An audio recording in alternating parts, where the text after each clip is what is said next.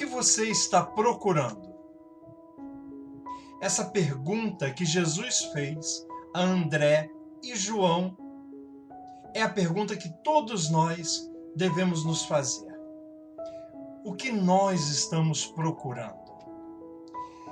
É verdade que todo mundo se dedica à busca de algo que nos une, que é a felicidade. O que a gente precisa se perguntar é onde buscamos a felicidade. Você sabe que a, a felicidade não é um estado contínuo. Felicidade é, é você ser inundado num momento por um, por um estado de alegria. Mas a busca pela felicidade faz parte da vida humana. Todo ser humano busca ser feliz.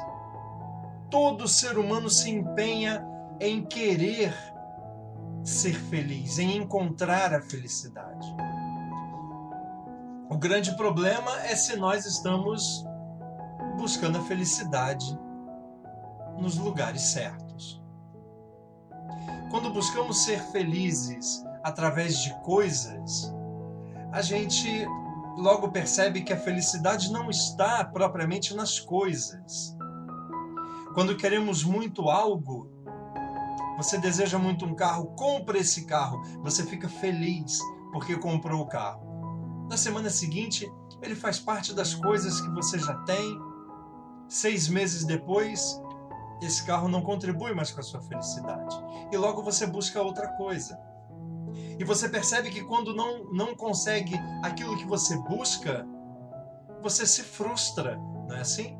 Quando eu quero muito um carro e não consigo comprar aquele carro, eu fico frustrado, triste, porque não alcancei aquilo que eu desejava.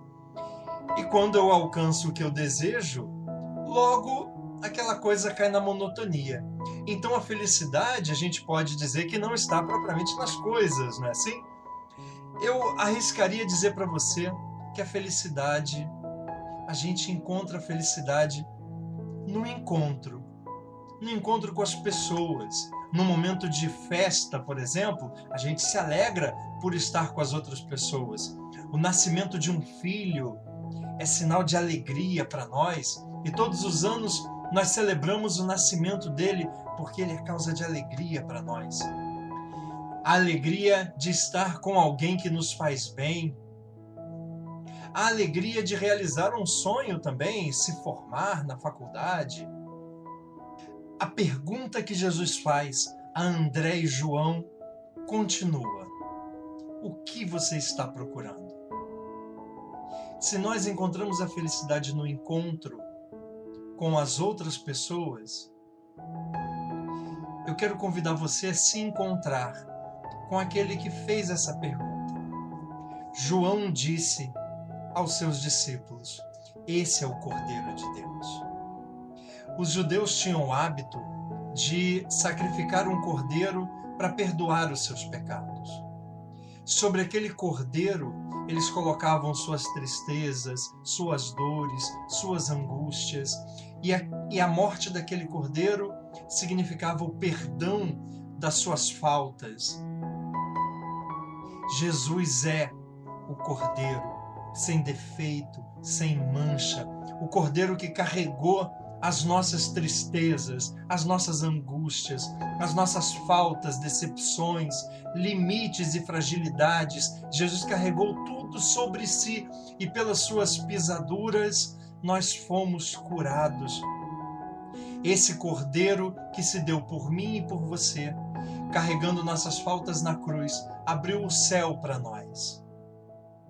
Sobre ele repousa a felicidade da humanidade.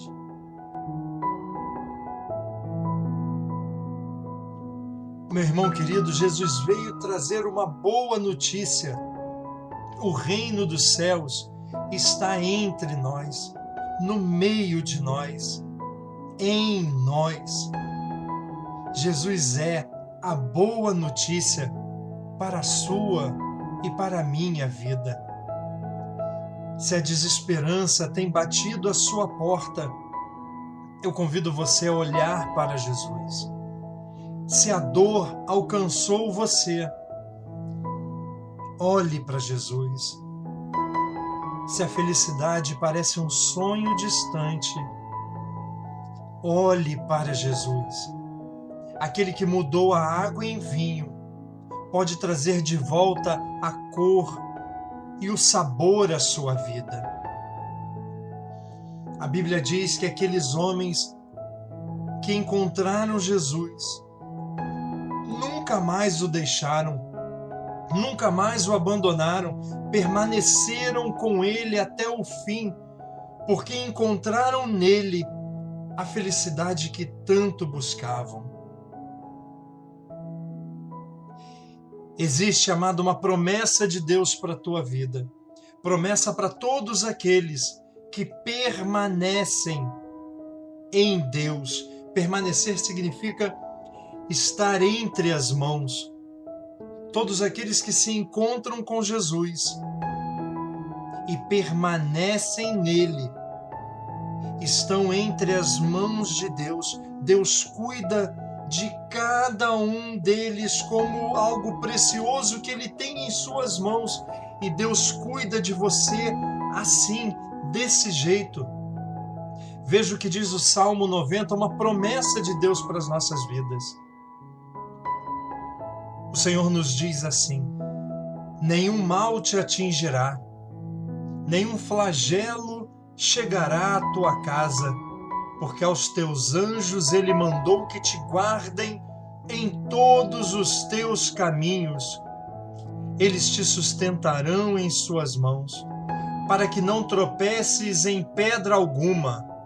Diz o Senhor: quando me invocar, eu o atenderei na tribulação, estarei com ele, hei de livrá-lo e cobri-lo de glória será favorecido de longos dias, e eu lhe mostrarei a minha salvação. Querido, eu peço ao Espírito Santo que sobre você agora faça com que você compreenda essa verdade de fé. Permaneça em Jesus e Deus vai cuidar de você, colocá-lo em suas mãos para protegê-lo de todo o mal, agora e sempre.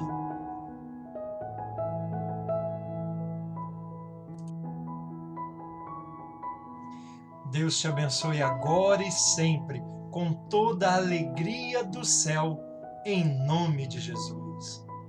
Amém.